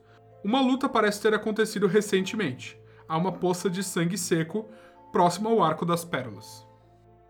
Então essa sala está dividida em três por esses símbolos arcanos e cada um dos cantos tem um desses arcos com escultura de dragão, sendo que um deles tem olhos de esmeralda, um deles tem olho de pérola e um deles não tem nada nos olhos. O Radium, o meu anão ferreiro, é, eu acho que ele também, assim como com ferro, ele pode ter algum contato com pedras, como são as esmeraldas. Eu acho que ele seria o mais indicado a isso. Saber se ali naquela sala pode ter resquícios do que seria os olhos do dragão que está faltando. Ah, tá. Ele vai procurar pelo, pela sala para ver se encontra as pedras preciosas para ocupar os, o- as órbitas do dragão que tá faltando, é isso? Isso, se falta as órbitas lá, ele vai ver se ele encontra alguma pedra, algum. que, que siga esse padrão de esmeralda, Tá. rubi. Ele não encontra. A sala tá completamente vazia, tirando pelas gotas de sangue que estão no próximos a, ao arco com as pérolas. O Krug vai fazer o contrário. Ele olha para as esmeraldas, principalmente, chamam muita atenção pelo seu brilho e a sua riqueza, puxa a espátula dele e vai lá tentar tirar o olho de esmeralda do dragão para pegar para ele. Ok, Krug, tu vai precisar de uma ajuda de alguém para te dar um pezinho, porque os olhos estão no topo do, do arco e ele tá tipo uns dois metros e meio de altura. Ku, me ajuda aqui. Não. Eu te dou uma esmeralda. O que, que é que a gente tá procurando mesmo que eu esqueci? Vocês estão procura- procurando a Pérola Negra. Vocês sabem que essa torre. E per- tem esmeralda. Isso, a Pérola Negra, Não. ela, vocês sabem que ela é do tamanho de uma bola de futebol. É um item mágico muito poderoso que pertencia ao dono dessa torre. O dono dessa torre era um mago chamado César Khan. E esse mago, um dia, foi tipo uma das pessoas mais fortes, né? um dos humanos mais fortes da Terra. Até que ele transcendeu e se tornou algo além disso, uma espécie de uma divindade. É só uma pérola. E os olhos do dragão é uma esmeralda e, e a outra era qual? São pérolas normais, são tipo Tá. E a outra não tem nada. A né? pérola que vocês buscam, vocês sabem que ela é uma pérola negra do tamanho de uma bola de E futebol. essas são pequenas. Essas são pequenininhas. Ah, tá. Essa era a minha dúvida. Pra saber. Mas são pequenas ao nível de caber nos olhos do dragão que tá faltando? Sim, poderiam caber, todos têm mais ou menos o mesmo encaixe. Vocês sabem também sobre o César Khan que ele é um. Como todo mago, ele exigia sacrifícios. E ele fazia sacrifícios. E que às vezes as lendas contam sobre que para poder conseguir a ajuda dele, as pessoas têm que fazer sacrifícios do seu próprio sangue, da sua própria carne. Uh, tipo matar teu filho. Ou coisas assim. Mas para se cortar, Ah, tá. cortar fora um pedaço do teu corpo, queimar um pedaço do teu corpo. Ui. Não que seja aceitável matar um filho, mas né? Vocês sabem também que os piratas entraram aqui e eles passaram por onde vocês passaram e não tem, não tem nenhuma outra saída que eles pudessem ter passado aí. E eles não estão em nenhum lugar. E Eu- só tem o sangue. Eu vou tentar ver se lá onde caiu o sangue seria uma espécie de receptáculo para o sangue do sacrifício. Tipo, o sangue do sacrifício tem que estar em cima dessas escrituras, ou no centro do, da sala, ou em uma das. Sim, pelo que tu consegue ver, ele tá bem no centro ali, entre os vetores das runas mágicas que saem do chão. Então o Hal, fazendeiro, já, já pega o forcado dele e corta o pescoço da galinha para ver se o sangue da galinha escorre ali no meio. Ok, você vai matar a tua galinha? Vou. Apaga ela, por favor. Dó. Mas agora eu vou escrever galinha morta. Tá bom? Ah, tá. E você deixa o sangue pingar. Nisso, você vê que o arco parece materializar uma energia translúcida, com, com um pulsar roxo. Só que essa energia não tem a força suficiente para se completar, ela parece piscar para dentro e para fora de fase. Ela pisca, pisca, pisca e depois se apaga.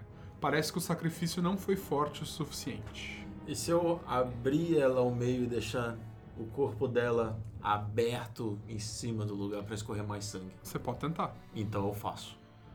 ok?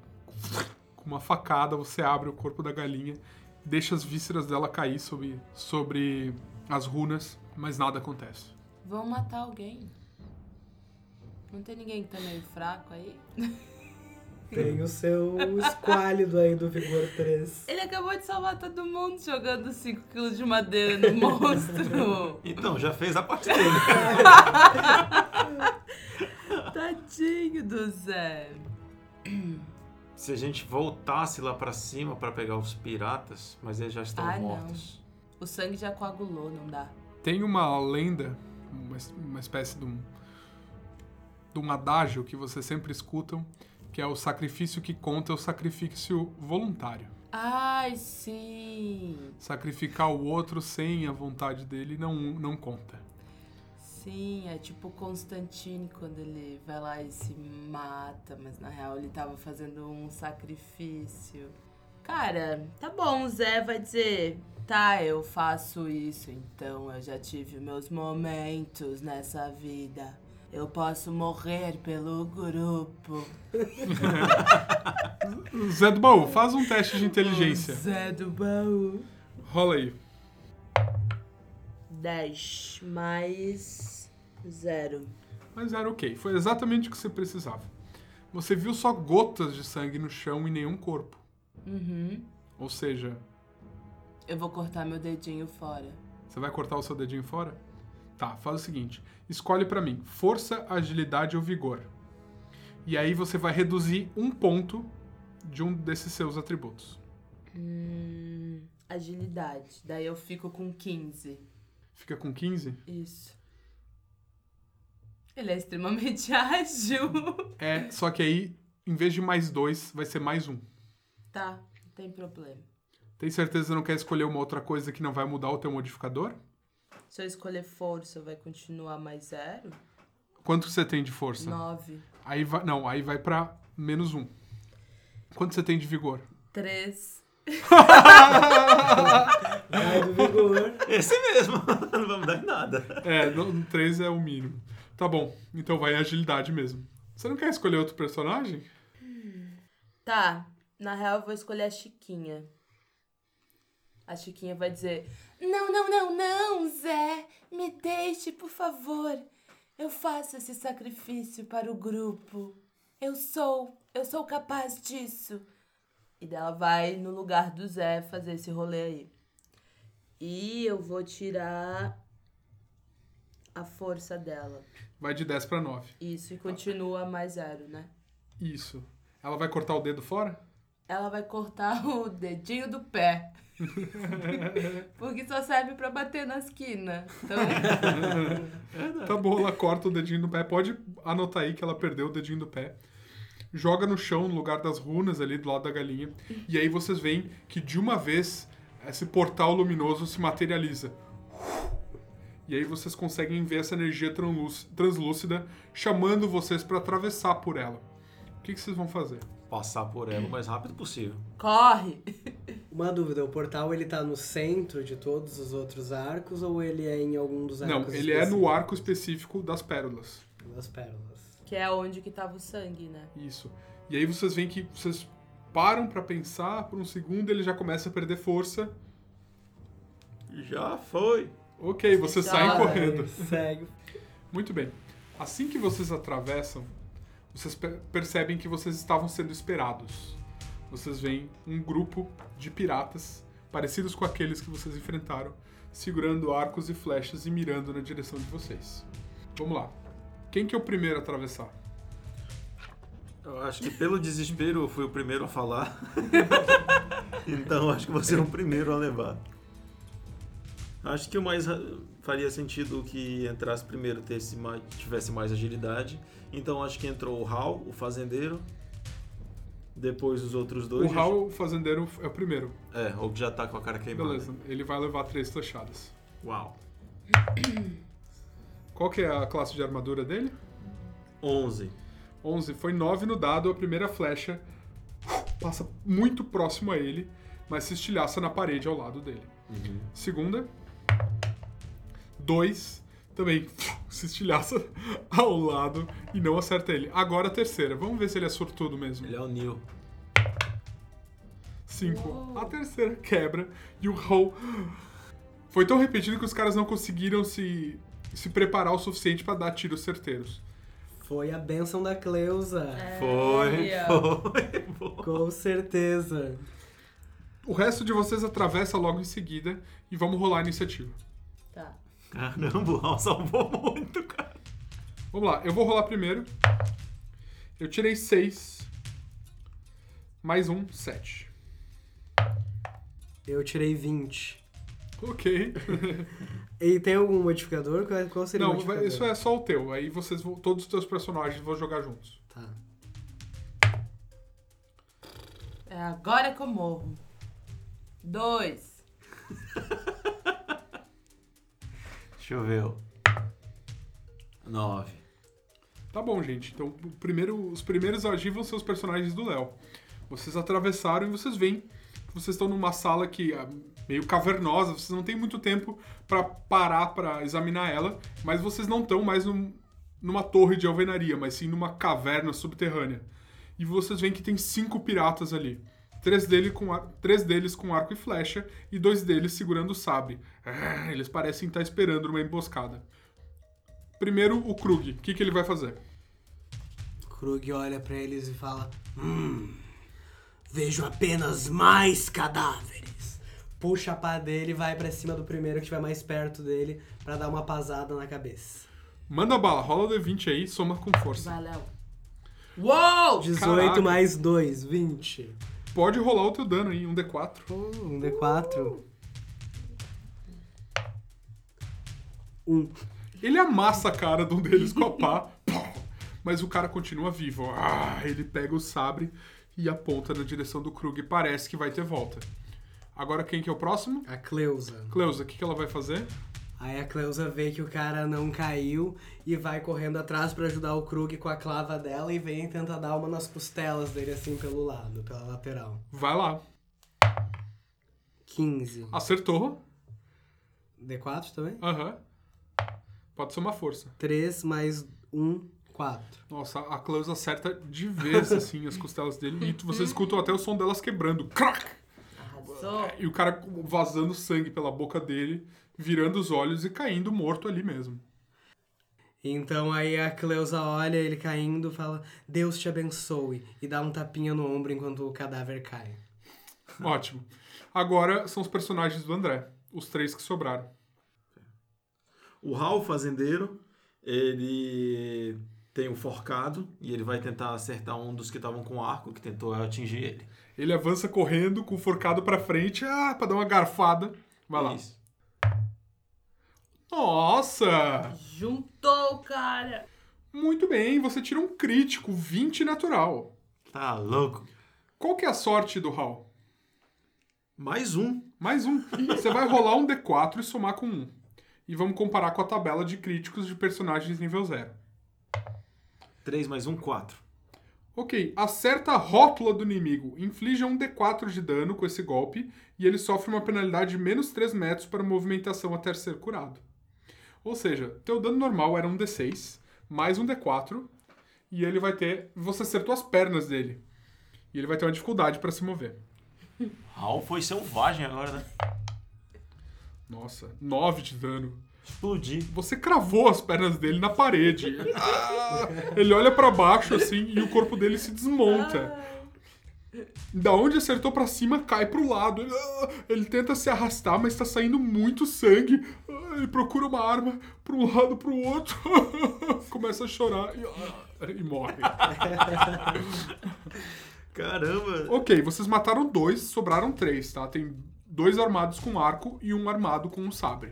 É, tem o Malbec ainda, que é o meu anão boticário. Ele sim tem um sabre, que ele pegou dos, dos mortos. Então ele vai tentar acertar um dos, dos inimigos que estão com arco com o sabre. Ih, uma falha crítica. Foi um 1 natural. E qual que é o a armadura que o Malbec tá usando? Nenhuma. Então, a gente tem uma tabelinha de falha crítica. E aí você vai rolar um D4. Ela é alterada pela sorte também, só que ao contrário. Mas a sorte do Malbec é zero. A sorte é zero, então não vai mudar nada. Se ele estivesse usando armadura, esse D4 seria um outro dado, seria um dado maior. E aí teria mais chance de ser uma coisa muito ruim. Eita, que bom. Tá bom? Rola aí, vamos ver. 3. Três. Sua, sua arma escorrega de sua mão. Você a segura rapidamente, mas sua empunhadura foi prejudicada. Receba uma penalidade de menos 2 no seu próximo ataque. Então lembra disso, o Malbec, né? A arma escorregou da mão dele, ele não tá conseguindo segurar ela bem. E no próximo ataque ele vai ter menos 2. Perfeito. E pra fechar, eu com o meu anão ferreiro, o Radion, é, eu vou tentar dar uma martelada no joelho de um outro. Vamos lá. 12. 12 acerta, legal. Pode dar o teu dano aí. Modificado pela força, se tiver. Menos 2. Ah, qual, então, qual então, seria o dano? então 12 foi 10, mas acerta também. E qual seria o dano? Que arma que você tem? É um martelo. É um martelo simples, um martelo comum de trabalho, então é um D4 de dano. Perfeito. 4. 2 de dano. Dá uma bela de uma cacetada no, no joelho. Ai! Imagina que aquilo vai dar um galo. Vai, vai ficar um ovo ali no lugar que tu acertou, mas ele continua vivo e pronto pro combate. Eu também. Quem que ele tava atacando? Um com sabre um Com arco. com arco. Tá. Então, gente, agora é a vez deles. Eu não fui. Você tira dois. Muito bem. O que tá com arco e não tá enfrentando ninguém por enquanto, põe uma flecha ali, puxa e vai disparar, disparar na direção de alguém que tá mais próximo do portal. Que eu acho que são os teus personagens, né, Alissa? Sei. Vamos rolar um D4 e vamos ver qual deles vai ser. Um. Vai ser o cu. Ele vai flechar o cu. Pobre cu. Vai levar no cu agora, irmão. Ai, que horror. Vamos lá. Doze. Porra. Qual que é a classe de armadura do cu? Vamos lá. Agilidade. 12. Então é zero. Ele não tem uma armadura? Não. Então a classe de armadura dele é 10. Mas ele tem o couro de cervo, ele não pode usar pra proteger? Não, ele teria que ter transformado ele numa armadura num processo que demoraria alguns meses, envolveria muitos produtos químicos e processos artesanais que ele não conhece. O cu tá sem proteção, cara. Vamos lá, a flecha acertou ele, vamos ver quão ruim foi isso. Quantos pontos de vida ele tem? Um. É, ele tá morto. Cinco. Tá muito A morto. flecha foi na cabeça dele. Pobre Entre os cu! olhos. Entre os olhos. Eu vou sentir saudades do cu. Acertou no olho do cu? No olho do cu! no olho do cu. Alissa, me passa a tua ficha do cu. Isso doeu lá dentro. Do cu. Doeu no meu cu. Menos um. O que tava enfrentando o teu anão larga o arco, tira uma faca das costas e vai tentar acertar a barriga dele. Vamos Tá. lá. André, qual que é a classe de armadura? Do 10 também, ele não tem Dez. armadura. 6. Ele. A facada dele atravessa a roupa do teu anão sem conseguir cortar ele de verdade. Sobrou mais um que tá com um sabre. Ele avança pra cima da Chiquinha. Ah, Ele quer acertar o pescoço dela. Vamos lá. Uh, Ele tirei cinco no dado. Ele dá uns passos pra frente, brande o sabre, a Chiquinha dá um passo pro lado. Não conseguiu acertar. É sua vez, Alissa. Os teus outros três personagens vão poder agir. A Chiquinha e o Zé, eles podem fazer um ataque, tipo, conjunto, assim, unindo forças. Como é que vai ser isso? Descreve pra mim. É... Ai, eu tinha pensado antes, agora eu esqueci. é, o Zé iria por baixo, porque ele é um anão, e ia tentar cravar na virilha do monstro, enquanto a Chiquinha pegaria embaixo do braço, do sovaco também, usando os dois usando a da- a adagas que eles têm. Vamos fazer o seguinte. Se o Zé atacar e acertar, a Chiquinha vai ganhar um bônus pro ataque dela. Tá. Por favor, Deus. Qual que é a arma do Zé? Nove. É uma. um senzal. Adaga. Tá. E qual que é o bônus de força dele? Zero. Zero, nove. Ele não, acerta. Não consegue acertar, a criatura dá um passo pra trás, mas ele chega mais perto da Chiquinha. E agora é a vez dela. Vez dela, 16 mais zero, que é da força, né? Acerta. Yes! You go, girl! E a arma dela é? É uma adaga. Rola o D4. Dois. Ela acerta, só que só pega de raspão, não consegue cravar a adaga de vez no pescoço dele. Maldito! Ah, Ele se vira pra ela. Já desferiu um golpe, próximo vai nela também. Tá. Babá usa a lança dele, vem em direção a eles e usa a lança dele pra dar um ataque. Tentar cravar de novo, atravessar o bicho. Vamos lá, babá, rola teu ataque. Vamos lá, babá, eu sei que você consegue, você é foda! 12. Conseguiu, acertou? Rola o teu D6. 6! Ah! Gente, o babá. O babá, ele crava mesmo. Babá sangue de novo. Ele crava com gosto. Mais um mestiço orc empalado pela lança do babá, que começa a babar sangue até que capota no chão. Começa a blá, blá. Muito bem, gente. Esse foi o turno da Alissa e agora volta a vez do Léo. Se eu usar a espada curta, eu tenho um D6 de dano também. A espada curta é um D6. Sobraram dois. Um arqueiro que tá é, enfrentando o anão do André e o outro que tá sem ninguém enfrentando ele por enquanto. Tá, eu vou no arqueiro que tá no anão do André, com o Krug, o coveiro. E novamente ele pega a pá dele e vai com tudo. Dá um golpe pesado bem no centro da cabeça dele. assim. Vamos ver se ele vai emplacar essa aí. Três. Três. Não foi dessa vez. O, o orc dá um passo pra trás e a pá passa em branco. Não sem acertar ninguém. Mas é a vez da tua curandeira, quem sabe ela pode acertar.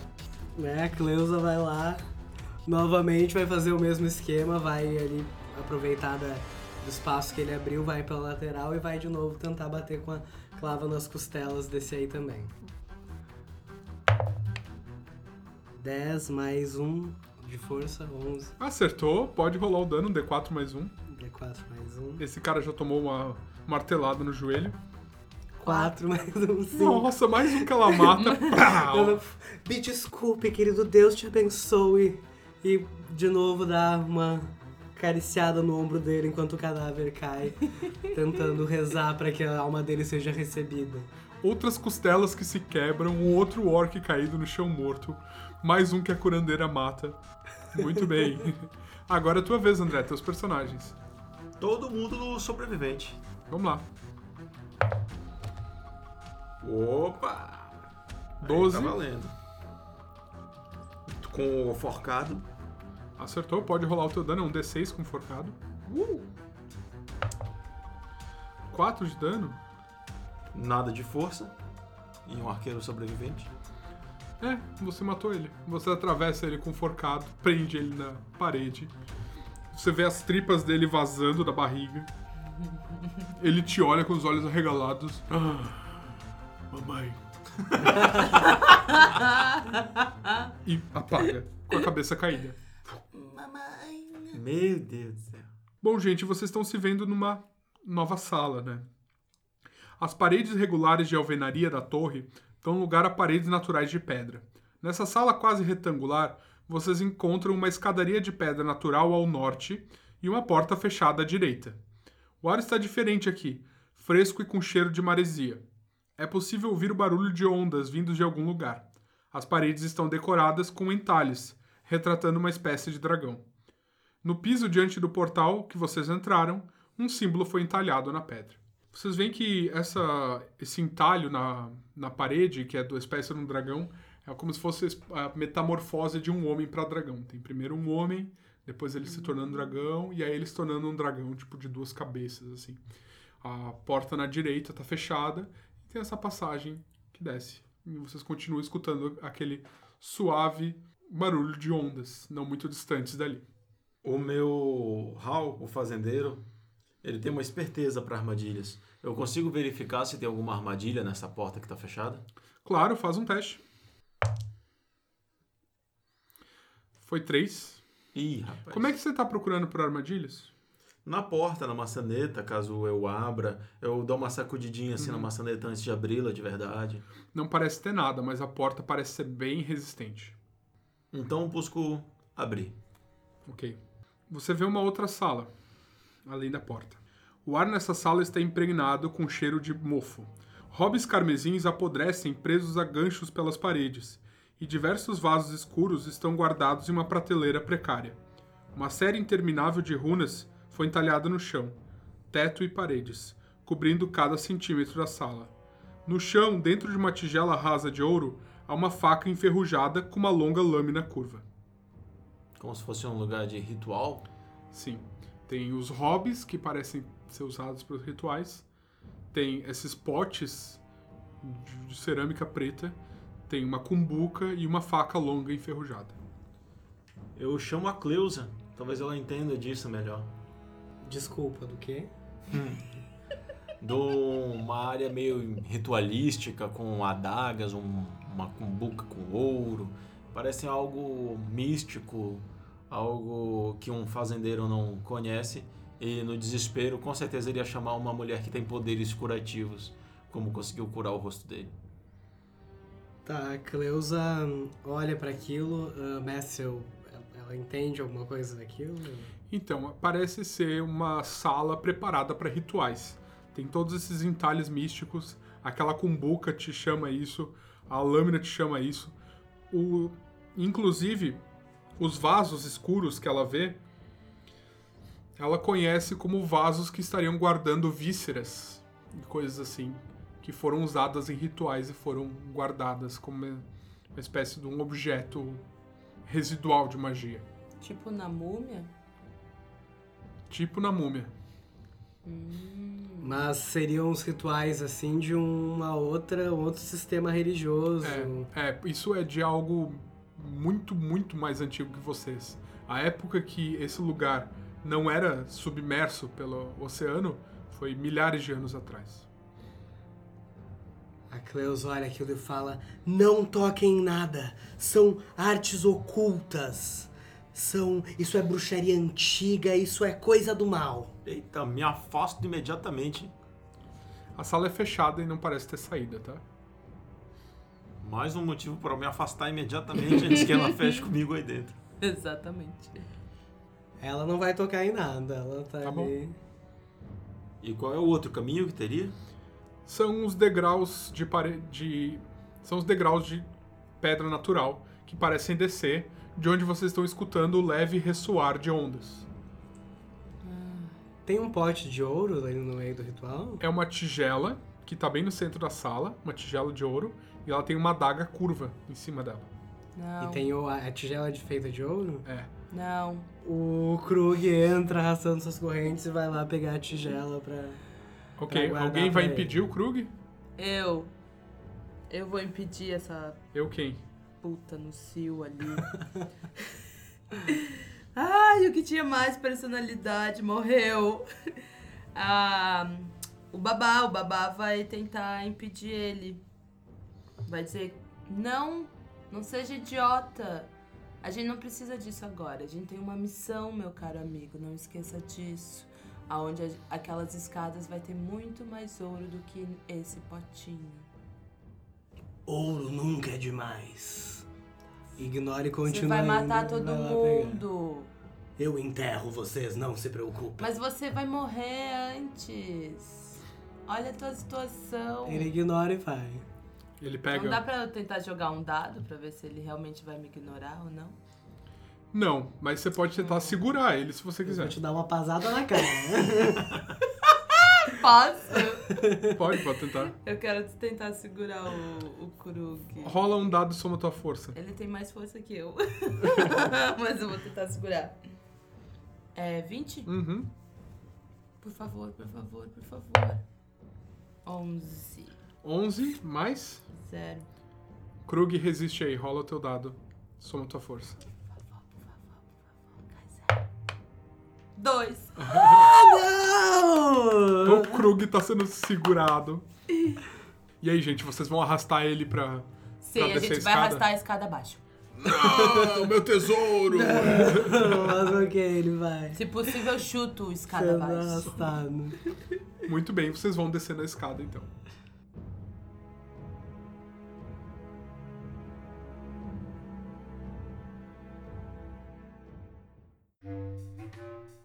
Beleza, pessoal.